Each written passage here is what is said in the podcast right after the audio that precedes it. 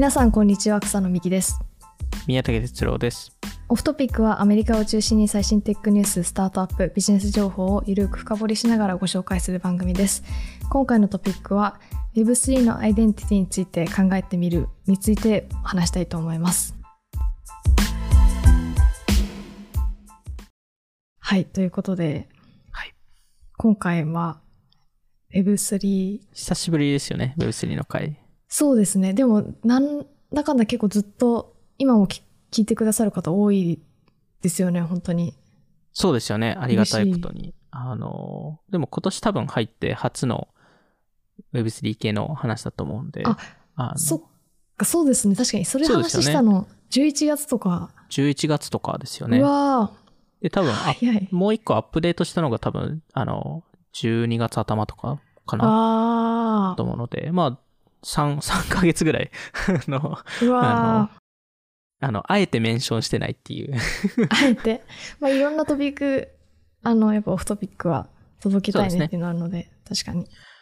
まあ、あとはその、あの、ある程度その、じ結構その我々にとって重要だと思う情報はい。を、えっと、そのちゃんと届けたいと思うので、あの、うん Web3 の中でも最近最もホットなトピックとか、うんえーで、これについては結構考えるべきだっていう、えーところは個人的に思ってるので、今回、今回の、あの、アイデンティティっていうテーマの、あの、話す予定なんですけど、はい。これ自体は多分過去、えっ、と、多分草野さんに言い始めたのは2ヶ月以上前ですよね、多分。ここれについて話したいっい。て言ってたのは。はい。なので、あの、まあ、あの、ティナ・ヘイさんって、その、ステーションっていう Web3 系のサービスを立ち上げた人ともインタビューしてるんですけど、はい。あの、そのインタビューも、ちょっと、どのタイミングかわかんないですけど、どっかのタイミングで公開、あの、はい。近日。するんですけど、はい。あの、まあ、今回、おそらく2パートに分けて、えー今回のパートは、あの、イントロの最初のパートは、もう少し、その、えーオフラインのアイデンティティと Web2.0 のアイデンティティと、あと Web3 でよく言われてるウォレット、うん。えーの概念とかについて話して、で、えーで、その2回目についてはもう少しそのオンチェーンアイデンティティとか、そっちの少し具体的なところについて話せていけたらなと思ってますと。ちょっと難しそうなトピックなので、そうですね。随時質問させてください。でもやっぱなんか、は結構アイデンティティ、そもそも Web3 以前にもともとネットとリアルのアイデンティティみたいな話も。昔からありますけど、ちょっとそこの部分もやっぱ気になりますね、アイデンティティ。そうですよね。まあそこは多分ずっと昔からトピックになってたと思うので、まあそこについてもちょっと話していけたらなと思うんですけど、はい。まあ今回この、あの、まあその Web3 業界ですと本当にここ3ヶ月ぐらい、えーアイデンティティっていうテーマが多分最もホットなトピックだと思うので、あのうん。Web3 のあの内部の人たちからすると、はい。あの、で、それによってそのラビットホールでしたり、セラミックでしたり、そういう調達も行われてきているので、うん。あの、まあ、やっぱりその注目されている領域だなと思って、そこについて話すんですけど、実は今日、えー Web3 の前に、えーで、オフラインとかオンラインのアイデンティティの前に、えっと、まず、エンタープライズのアイデンティティについて話したくて、エンタープライズのアイデンティティ？はい。あの、まあ、いわゆる仕事上、ああ、でのアイデンティティなるほど、なるほど。はい。えーなんですけど、はい。あの、まあ、えっと、今年、マイクロソフトの会をやったじゃないですか。2回にわたって。はい。あの、まあ、マイクロソフトの戦略についてとかう、んえーまあ、特に後半ですと、その、えっと、政府との関係性とかゲームとか、えーうんそういう話をしたんですけど、あの、1回目のエピソード、はい。えーで、その、マイクロソフトがその、 Notion との戦いとか、うん。えーまあ、その、バンドルサービスみたいなはい。話をしている中で、その、 context switching はい。の話をしたと思うんですよね。で、そのまあ、いわゆるその、あの、いろんな、例えば Notion と、 Asana とか Notion と Airtable がある中で、そこをいちいちスイッチングするのってめんどくさいっていう話だったり、うん。なんかいい、かそれぞれいいサービスだけど、それぞれ全部対応していくのだるいから、やっぱマイクロソフトでまるっとうんうん。いろんなサービス使えた方が便利だよねっていう、そうですね。難しい、なんか難しい問題ではあるんですけど。そうですよね。いやー、まあでもその中で実は、もっとふ深い、深いそのコンテクストスイッチングの課題もあって、はい。まあまずその従業員っていろんな場所にサインしたくないんですよね。うーん。各アカウントのログインパスワードを覚えるのめんどくさいですし、そうですね。あの、まあそ、そういうシンプルなところもあれば、で、逆に、あの、雇う、その会社側からすると、あの、いろんなサービスを、の、について考えることもめんどくさいっていうところで。セキュリティとか、いろいろ。セキュリティとかもそうですよね。はい。そうなんですよ。なんで、例えばなんですけど、誰かを採用したときに、あの、結構めんどくさいじゃないですか。例えば、Google Suite、Slack、Dropbox、GitHub、Salesforce 全部登録させないといけないかったりとか。うーん。で、あの、パソコンを送るときに、パソコンにちゃんとしたソフトウェアが入ってないといけないとか。はい。いろんなパーツがある中で、それを全部コントロールするのってすごい大変。なんですけど、実はそれそれをいろいろ解決しようとしてるのは、あの、オクタとか、リップリングとか、えーまあ、もしかしたら日本だとスマート HR とかその領域に入るかもしれないんですけど、うんあの、実はその、まあ、もともとそれをやってるのがマイクロソフトで、はい。マイクロソフトって実はすごいコアなレイヤーとして、アイデンティティマネジメントソリューションを提供してるんですよね。ほう。どういうことですか？あの、いわゆるその、えー、マイクロソフトはこれをアクティブディレクタリーサービスって呼んでるんですけど、はい。はいこ。れ、あの、無料で提供していて。あの、まあ、無料っていうか、その、あの、バンドルの一部として、えー提供してるんですけど、あの、いわゆるその、えーどの従業員がどのアクセスコントロールを持ってるかとか、あー、権限とか見れる。そうです、そうです。はい。あで、あとはその、シングルサインオンって言って、その、一つの ID でいろんなサービスにさあのサインできるとか、ー。あー、なるほど、なるまほど。あ、あの、リップリングとかまさにそういう、そういうところとか強いんですけど、はい。あの、そこも結局その、あの、何が重要かというと、その、データが全部一つの従業員が中心となって、行われてることうんなので、それ自体は一つのアイデンティティのプラットフォームだと思ってるんですけど、あの、その中で、マイクロソフトが、リンクトインを2016年ですかね。26 billion ぐらいで買収したじゃないですか。はい。で、買収した時に僕もなんで買収したんだろうってすごい思っていて、うーん。特にその26ビリオンうーん。でかなりの額で買収してるので、確かに。あんまその主なサービスと被らないですもんね、なんか領域が。そうなんですよね。で、もちろんなんかエンタープライズ領域どっちもあるものの、なんかすごい被りってないのかなって思ってたんですけど、うんでもなんかこの今回のこのアイデンティティっていう中のリサーチをしてた時に実は被りってすごいあって、へえ。で、それがアイデンティティっていう被りで、で、マイクロソフトの戦略が、まあ、これは、その、過去の、あの、マイクロソフト会でも多少少しは話したと思うんですけど、その、アイデ、その、ビジネス向けから個人向けとかうん。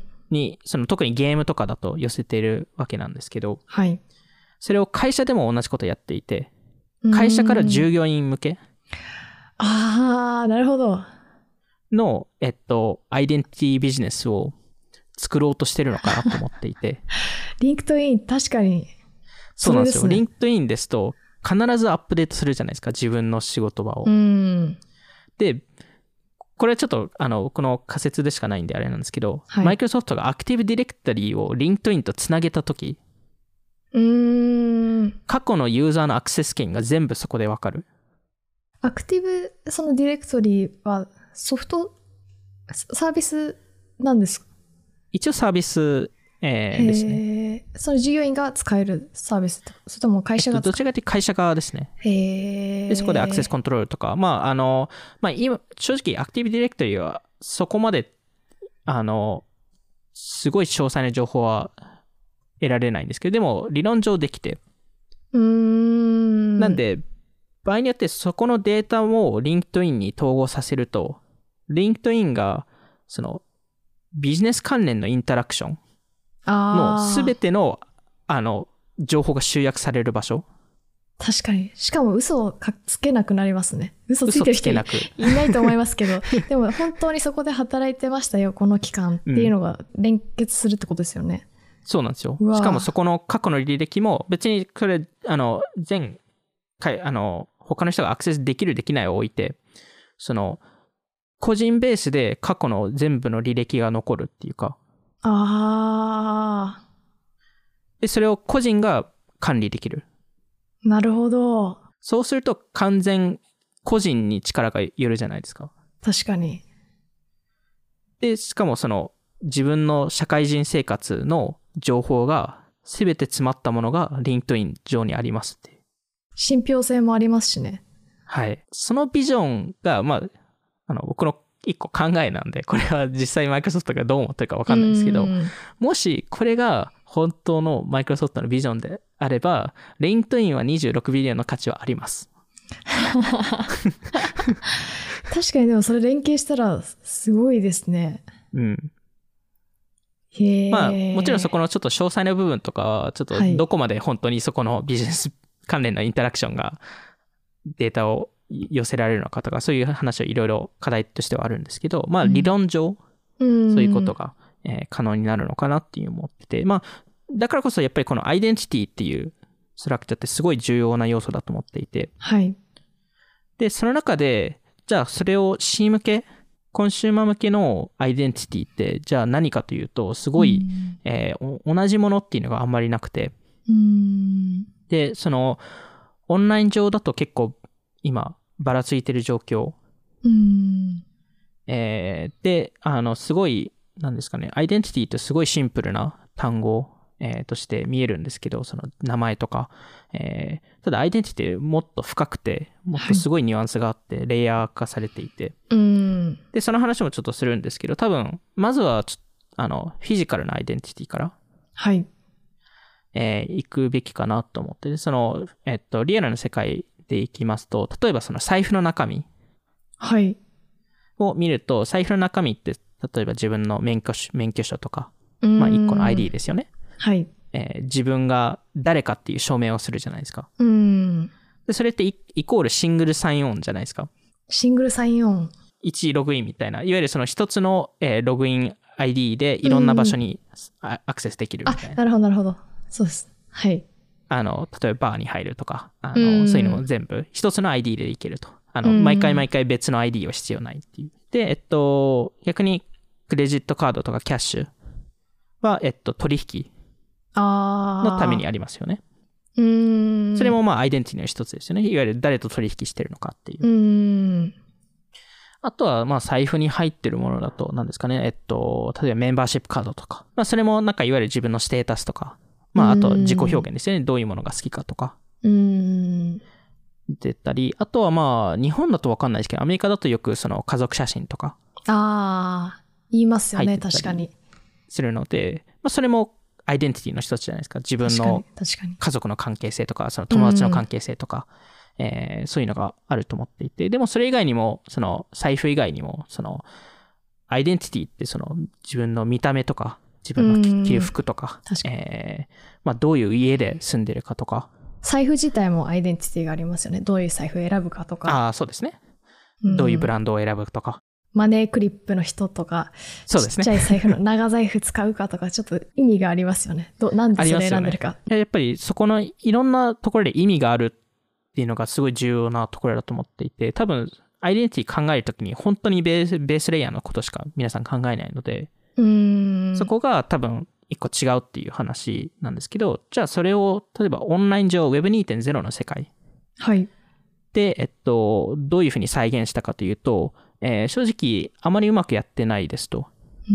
で、アイデンティティを結構、あの、いろん、なんか、パーツパーツ、いろんな場所にあ、なんかあるっていう状況になっていて。で例えば自分が誰だみたいな、例えば名前とか、はい。えーそういうものが、えっと、Facebook だったり、Instagram だったり、Twitter とかで、自分のキャリア、その仕事っていうと LinkedIn だったり、自分の友達が誰かっていうと、まあ、Instagram とか Facebook とか Twitter。で、自分が例えばサポートするクリエイターが誰か。っていうと TikTok とか Spotify とか YouTube とか。はい。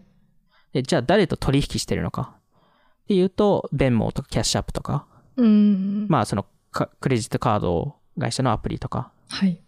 あとどういうところに投資ししてるのか。うーん。で、ロビンフッドとか、あとはどういうゲームを遊ぶのかとか、まあ、それはうん Discord とか Xbox とか PlayStation とか、でもなんか、いろんなサービスに分散されているっていう。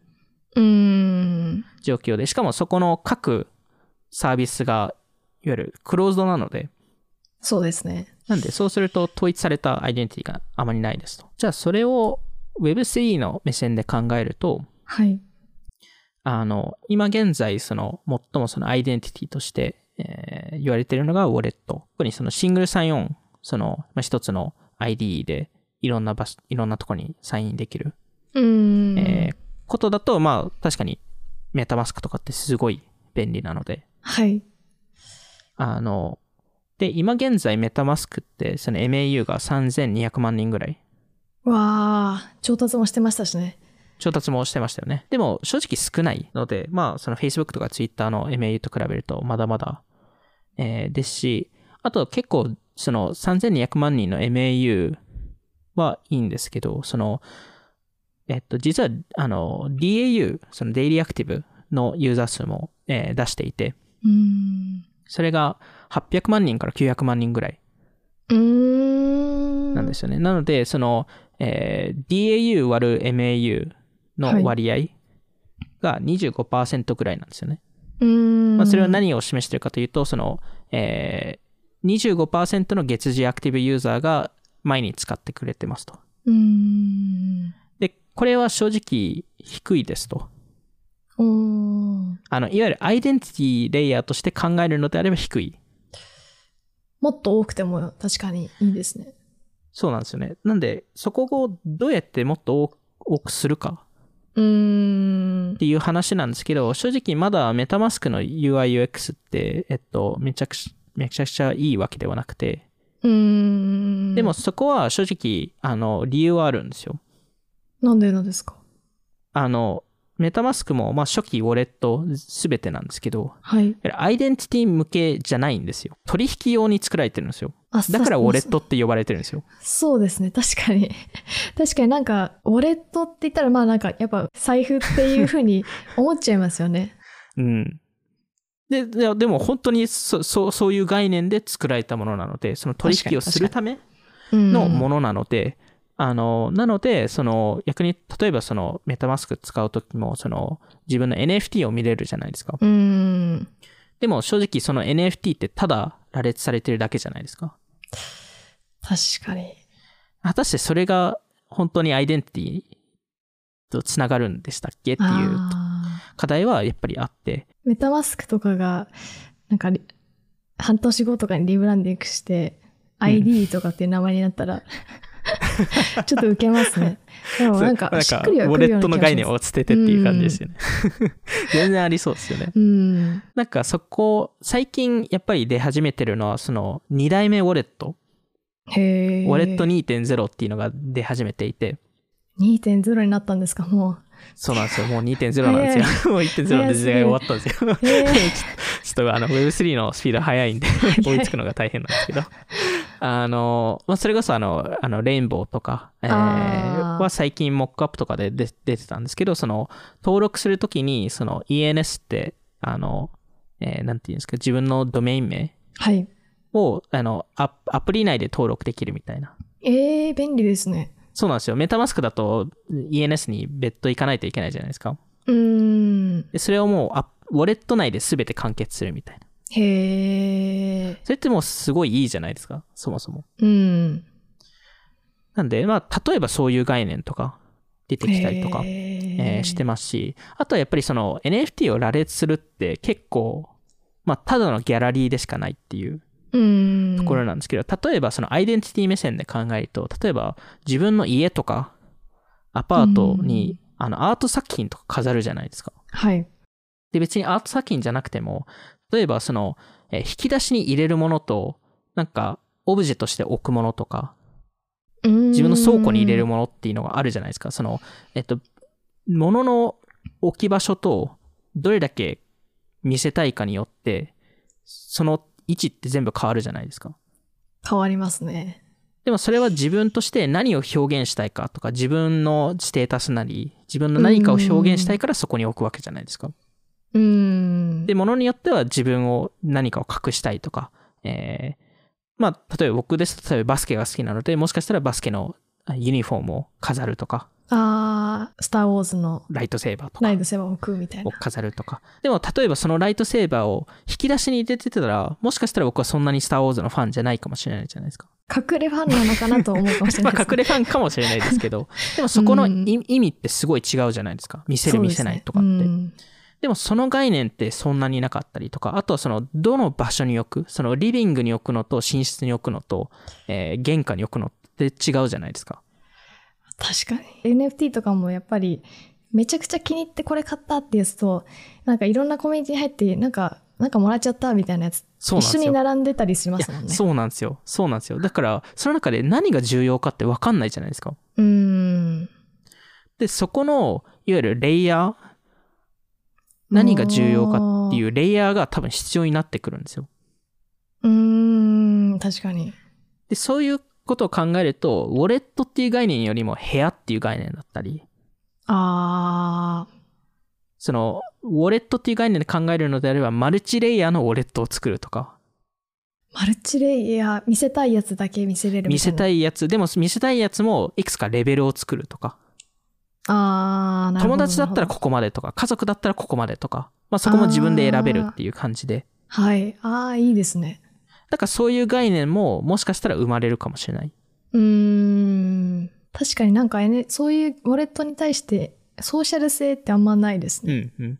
そうなんですよ。いや、本当そうで、そこを多分作ろうとしてる人たちが今出てきていて、それこそグローっていうサービスでしたり、スドっていうサービスでしたり、ビツキーっていうサービスだったり、その、いわゆるこのウォレット2.0の人たちは、ここのアイデンティティとしてウォレットを作るうーん。っていうところを考えてる人たちがいて、なんでそのへウォレットっていう概念が、その取引するウォレットっていうよりも、複数なことが行われるウォレットになる。ーうーん。まず多分ベースとしては、その、いわゆるパスポパスポート、あの、免許証代わりのそのシングルサインの ID うーん。としてありますと。で、えっと、もう一つはそのもちろん取引とか、そういう話も出てきますと。でもその取引も、見せたい取引と見せたくない取引とかってあるじゃないですか、絶対。うーん。全部公開にするべきなのかっていう話もあって、でもそこもなんか、まあそこもすごい難しい話ですけど、まあでもそこのなんか、レイヤーを作るっていうか、うーん。そういうのはなんか今後出てくるのかなっていうのは思いますね。そもそもなんか見せたくないもの、やっぱ、み見せないっていうこと自体でできるんですか？なんか全部公開されちゃうっていうイメージだったんですけど。公開されちゃうんですけど、いわゆるその誰がどのウォレットを持ってるかってわかんないじゃないですか。あー。だからマルチレイヤーウォレットになるんですよ。あー。いわゆるより、よりそのし深いところに行くと、より匿名性。はい。一応その、その情報自体はパブリックなんですけど。でも誰がその情報を、えーその取引をしてるかがよりわかんないっていう。なるほど。面白いですね。なんかそういうことができるんじゃないかなっていうのは個人的に思っていて、そういう、そういう多分ものが当たり前にならないといけない。うーん。っていうのが、まあ一個、あの、今後の課題として出てくるのかなっていうところで、まあよりそのニュアンスをアイデンティティにどうやって組み込むのかうーん。って話だと思うんですけど、あの、まあそこの、やっぱりウォレットとかそういう Web3 のアイデンティティの話をすると、どうしても多分メタバースはい。の話も出てくると思っていて、うーん。あの、メタバースですとか過去にもそのオープンメタバースの作り方。とかでも話したと思うんですけど、あの、アイデンティティとアバターっはいて。いうのは別々だと思っているので、おー。どうアバターって結局自分のプロフィールでしかないので、うーん。例えば自分の Twitter プロフィールと自分の Facebook プロフィールとか、別にアカウント単位に考えてもいいんですけど、話すこととかって全部違うじゃないですか。何？えっと、ツイッターとリアルな自分ってことですか？Twitter とリアル自分と Twitter と例えば Facebook とか Twitter と TikTok とか。まあ別にあの仕事上の自分とパーソナルな自分でもいいんですけど、はい。必ずしも統一した人格じゃないじゃないですか。なんで、そう、そう考えると、そのアバターっていうのは、一つのアバターで全て回るっていう概念はおかしくて、複数のアバターで多分いろんな世界に行くと思うんですよ。うーん。で、もちろん同じアバターで行く、行く可能性もあれば、うーん。あの、場合によってはここはちょっと違うアバターで行くとか、うーん。っていう概念もあるので、そう考えると、アバターがベースのアイデンティティのレイヤーではなくて、一個裏のアイデンティティのレイヤーがあって、その、その、そこから自分のアバターがこういうオプションがあって、この世界に入るときにはこのアバター選びますっていうのを選べる権利があるっていう感じになるっていうか。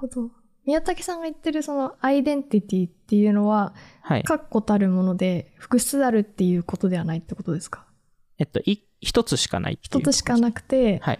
いろんな自分がいるよねっていうのがアバターっていう。そうですね。なるほど、なるほど。確かにそれはそうですね。結局、その、一つのアイデンティティが必要だと思っていて、複数あるとうん、そこの、まあ、それこそ、あの、エンタープライズでも話したように、めんどくさいじゃないですか、その管理するのって。うーん。それを一個統一した方がいいじゃないですか。うーん。で、自分がそこのオーナーシップを持つべきで、はい。で、その上で自分の、あの、アバターを選べるっていう話だと思うので、あの、まあ、なんで、その、いろんな世界に行くための、えっと、アバター選び、アアバターの部分はいろんな会社が、多分ジーニスとかそういう会社がいろいろやってるんですけど、そこの裏のアイデンティティレイヤうーのサービスを、えーそれこそウォレットはい。が、えっと、いろいろ解決しようとしていて、あの、そこの中で多分、一番多分、名前として知られてる会社だとコインベース。あー。なるほど。コインベースもこれはっきり言っていて、はい。彼らは、えっと、マルチバースなメタバース。すごい、うわかりににくいかもしれないですけど、まあ、いわゆるマルチバースっていうのは複数の世界。で、メタバースはそ、まあ、せそのメタバースの中に複数の世界が存在しますっていう話で。はい。はい。で、そうすると、自分のアイデンティティとか自分の、自分をいろんな世界に行くためには、一つの、えーアイデンティティがありながら、複数の世界に移行しないといけないと。自分のアイデンティティを。うーん。で、そうすると、そのベースのアイデンティティプラットフォームが必要ですと。うーん。で、特にそこの、あの、自分のアイデンティティのし認証と、えーそこの、えー物の売買とか、うーん。そういうのが必要になってきますと。で、そこのプラットフォームになろうとしているのがコインベースですと。コインベースってそんなこと考えてたんですね。そうなんですよ。すごいで。最終的にそっちにも行くっていう話で。へえ。で、その、まあ、メタバース上のアイデンティティって、じゃあどういう要素があるかっていうと、えー一番深いところだと、その、簡単にログインとか、ユニークな ID。持つことで、そこがコインベースが狙う場所で、うーん。いわゆるウォレットでログインができるっていう話で。で、ユニークな ID は ENS。まあ、あの、先ほど話したようなところですけど、コインベースって、あの、ENS と連携してるんで、あ提携していて、実あ。は。へえ。そういうのも彼らは考えていて、で、その、そこの上にアバターとか、メタデータとかあの、KYC とか、その、クレデンシャルとかそういうものが、えー乗ってくるっていうところなんですけど、一番ベースのレイヤーはコインベースが取ろうとしてるっていう。なんで、まあそういう考えもあったり、あとそのアイデンティティの、あの、違う、ちょっと違う考え方ですけど、その、えーその、ウォレット自体が、なんか特定のコミュニティと紐づくのかとか、なんか例えば、あの、まあ我々ですと、例えばアーティファクトのクローン X を持ってるわけなんですけど、はい。そのクローン X 専用のウォレットができるのかとか。多分今後これは絶対起きるべきだと思うんですけど、ウォレットが、えーその NFT コレクションとコラボする？はい。ウォレットが。はい。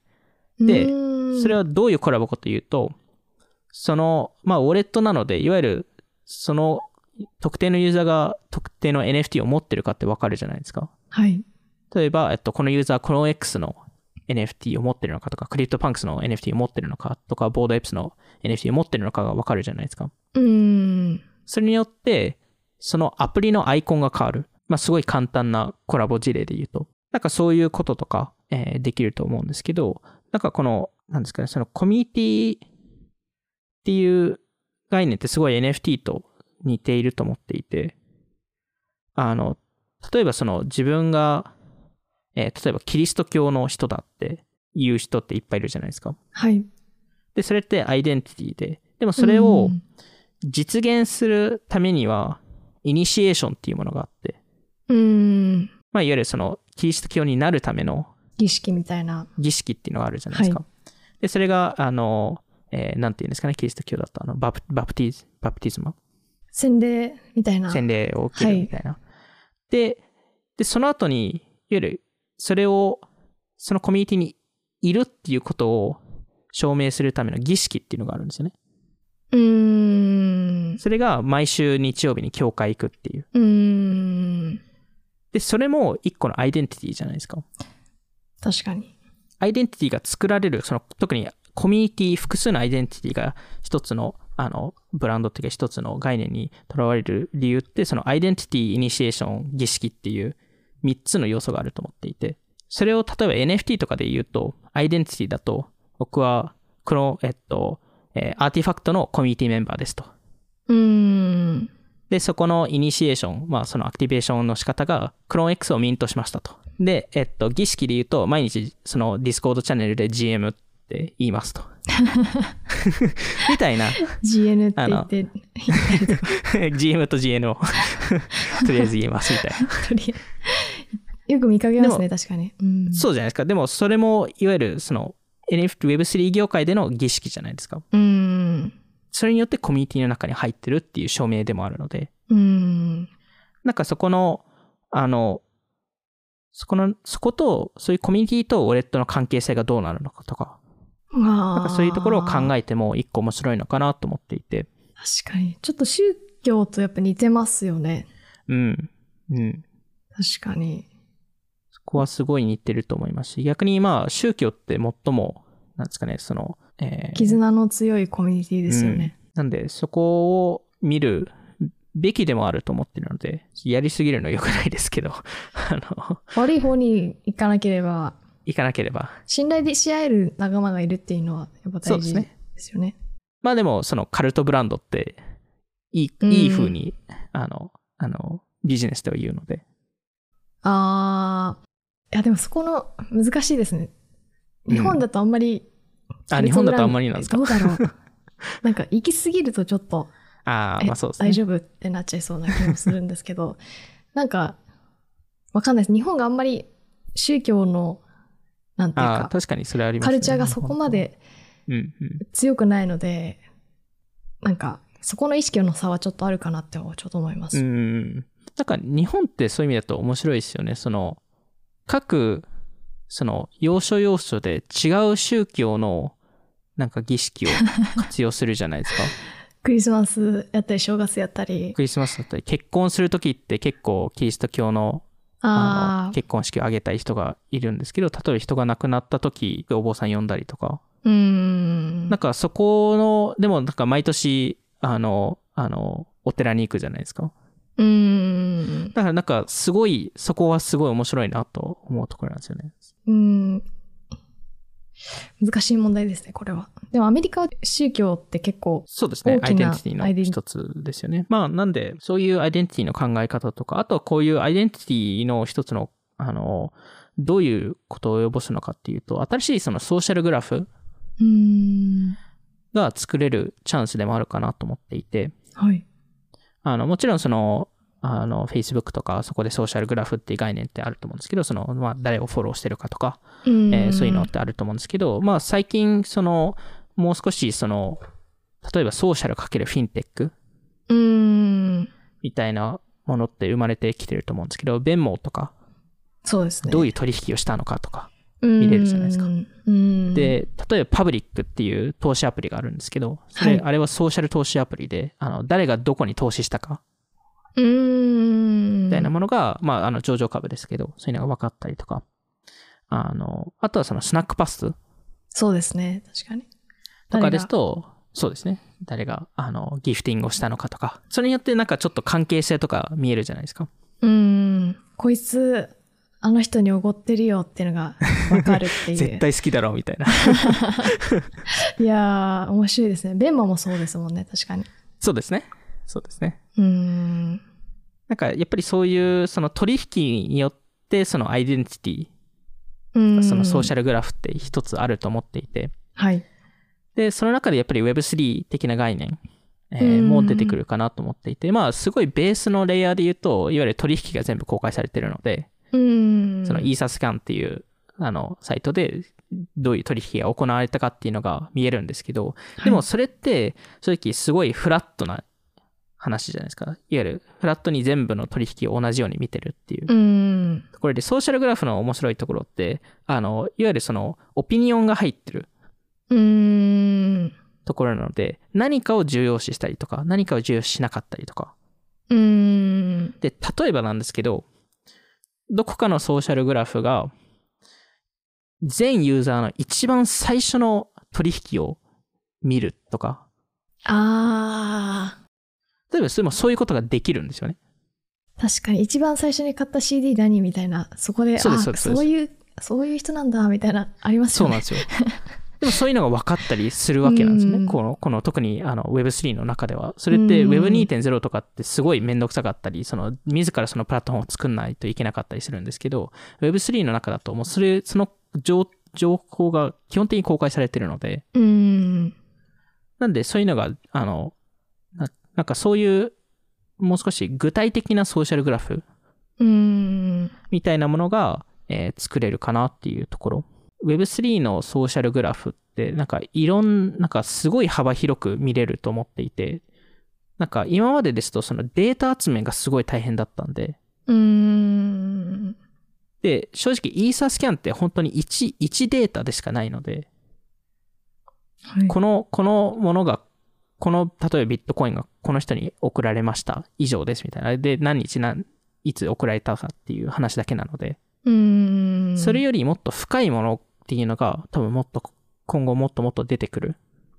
うん。で、そこが正直面白いっていうところだと思っているので、まあそれを多分いろんな形で作る人たちが出てくると思うので、で、それの、いわゆるソーその、えっと、ソーシャルグラフを、あの、こんいろんなサービスが使えますよっていう、いわゆるそれを売るっていう、ああ、こその、持ってる人が売るっていう。はい。ああ。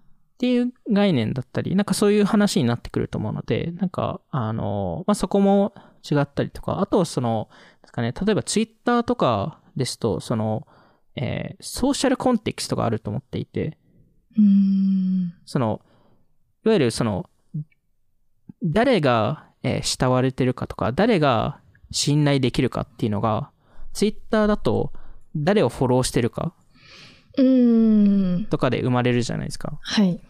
でも別にこの人信頼してますって言ってるわけではなくて、大体なんとなくフォローしてると、あ、なんかこの人がこの人からフォローされてるんだって見ると、なんかある程度信憑性があるじゃないですか。うん。とか、あと何人フォローされてるかとか。うん。なんかそこのソーシャル、ソーシャルコンテキストでのその信頼、信頼作りああ。っていうのも今後その Web3 領域で作られるべきだと思っていて。うん。なんでまあ、総合的にそのいろんなその面から、まあ今日はいろいろ話しましたけど、その中でその新しいウォレットの体験っていうのが出てくると思うので、あの、で、そこの中でそのソーシャルな体験でしたり、例えばう、んウォレットをつな、いろんな人とつなげて、そこでウォッチパーティーができるとか。ああ。面白いですね、確かに。例えばですけど、そうわかんないですけど、それが、あの、どういう形になるかとか、わかんないですけど、なんかそういうことが、えーできるのかなっていうところで、まあその中で、その、あの、その、まあ来週具体的に話すのはこのオンチェーンアイデンティティ。の話で、これがまあ Web3 領域で多分すごいバズワードになっているんですけど、はい。あの、まあその、例えばですけど、セラミックっていうサービスがあるんですけど、はい。それが何をやってるかというと、その、ユーザーが自分が、あの、オンライン上で作った情報うん。のオーナーシップを持っててコントロールできると。で、その、セラミック、セラミックを使ってるアプリ。は、その、あの、セラミックのユーザーの情報を扱って、そこの、えっと、データを共有し合うみたいな。ああ。ちなみに、ラビットホールはセラミック使ってます。かまあ、あの、いろんな形で、あの、このアイデンティティの取り、捉え方とかあって、まあ、シズモっていうサービスは、その、ユーザーのクレデンシャルとかをアグリゲーションしたりとか、で、それをしかうんも、プライ、あの、一部の情報をプライベートにしたりとか。非公開にしたりとか、そういうのが、えーできたりするので、まあ、この、難しいのはこのアイデンティティっていう、えー単語自体が、ちょっと広すぎて、英語でアイデン、なんていうか日本語、日本人格的に言うと、なんか人格みたいなイメージなんですけど、合ってます？そうですね、あの、アメリカですともう少しその、個人情報とか。そっち系に多分寄せ、寄せる人たちが多いっていうところなんですけど、ただ、草野さんが言うように、その人格も多分その一部ですし、ど身分の証明みたいな意味でもあそうですね。あの、そでもそういう意味でもあって、あとそのレピュテーション。あー、なるほど、なるほど。とかそういうのも関わってくるので、うーん。なので、まあ、このアイデンティティっていう領域自体はすごい面白いものの、多分ちょっと分分解してみないといけないっていうところだと思っていて、あの、で、その中で、まあ、ちょっと次回話すのが、このステーションっていうサービスえーのティティナ・ヘイさん。はい。う方なんですけど、彼女は結構その、特にレピュテーション周りとか、そのアイデンティティのそのレピュテーション周りとかの考え方。まあ、あの、えー、DAO 向けの採用ツールへえ、面白そう。を作ってたりするので、まあ、そこのちょっと話を具体的に、えーできればなと思います。いやー、信頼、どうやってこう、測っ、測っていくというか、そうなんですよ。いや、そこが、そこなんですよ。たり、うん。特に DAO みたいな匿名性ありきの世界だとうんより難しいと思うので、特に例えばですけど、あの、あの、リンクトインとかでもたまにこういうのを見かけると、見かけるっていうか、採用の時問題として出てくると思いますけど、例えば FWB の contributor でしたと。うーん。で、あの、採用してくださいっていうと、それってどうやって確認するのっていうところで、いや、リンクトインは自分の優しい加減というか、そうですよね。でもなんか、あなんか、リコメンドっていうか、その、紹介文みたいなやり方も機能がありますけど、なんか自分の実績をどう見せる、などう見せるかがっていうのもスキルでもあるとは思うんですけど、うんなんかそこの on-chain になったら確かにうん。いいなっていうのはありますよね。まあ、嘘はつけないですからうね。ん。でもそこも、そこもでも難しくて、じゃあ、実際に FWB にいましたっていう話があっても、はい。それがコントリビューターだったのか、コアメンバーだったのか、ただの、ただ FWB の DAO に参加してただけなのか。それもわかんないじゃないですか。わかんないですね。その貢献度合いを確認するために唯一今できるのって FWB の創業メンバーに連絡して、この人どうでした？っていうのを聞くことじゃないですか。うんまあ、あの、リアルな世界だとリファレンスチェックみたいな感じですよね。うん。でも、草野さんが言うように、まずその経歴が合ってるかどうかわからない。で、経歴があったとしても、その貢献度合いがわかんない。実際にいい人なのかわかんないっていう、そこの 2, 2段階で課題があって、まあ、だからこそ、あの、あの、ミシチフとか、あの、あの、彼らが一個、まあ、冗談でややってたのが、その、死んだスタートアップはい。をリストアップしてくれていて、うん。いわゆる、亡くなったスタートアップって、その、確認しづらいんですよね。うん。実際にその人がそこで働いてたかどうかって。確かに確かに。もう解散しちゃってますもんね。そうなんですよ。解散しちゃってるので。あのなんで、あの、た、例えばだけ、例えばですけど、セラノスで働いてました。うん。で、エリザベスホームに多分今連絡取れる人って結構少ないじゃないですか。それどころじゃないよね。それとかじゃないですし。であれば、なんかセラノスって書いても誰もなんか言えないっていうか確認しようがないので、うん。その、その自分の履歴書をよりよく見せるために、あの、の、あの、ツールを、ツールっていうか、あの、情報リストアップしたのがミスチーフになったんですけど、へえ、面白い。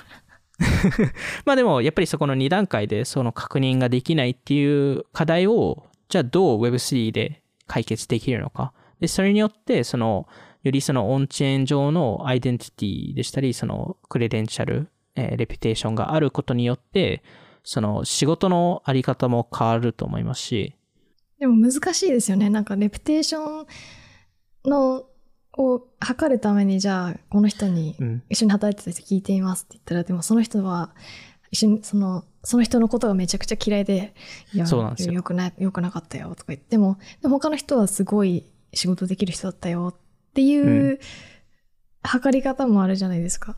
はい。で、じゃあ、なんかじゃあ、投票制にしてこの人を信頼できるかできないかって言っても、そこで意見が消されてしまって、なんか悪い人みたいになるのも、いい人になるのもなんか、め塩梅がめちゃ難しいなっていうのを思います。そう、いや、本当にまさにそうで、あの、それこそちょっと次回話すのがここら辺の、えーそのバランスの話だったり、その、いろんな、結局一つのメソッドが正しいっていう話じゃないので、うん、いろんなメソッドがあるっていう中で、そこの中の複数を選ぶのか、一つを選ぶのかっていう話だと思っていて、そこの、なんだろう、ニュアンス、それこそニュアンスのすごい部分なので、レピュテーションっていうもうのは。ん。なんで、そこら辺の考え方とか、えーその、まあ、特にティナさんの考え方、えーっていうのを、ちょっと来週できたらなと思います。じゃあ、そんなところで今回は、えっと、今回も聞いていただきありがとうございました。オフトピックでは YouTube やニュースレターでも配信していますので、気になった方はオフトピック GP のフォローお願いします。今回の収録は YouTube でも聞くことができます。また、Spotify で10分でわかる最新テックニュース解説、バイツも更新しているので、ぜひチェックしてみてください。それではまた次回お会いしましょう。さようなら。さよなら。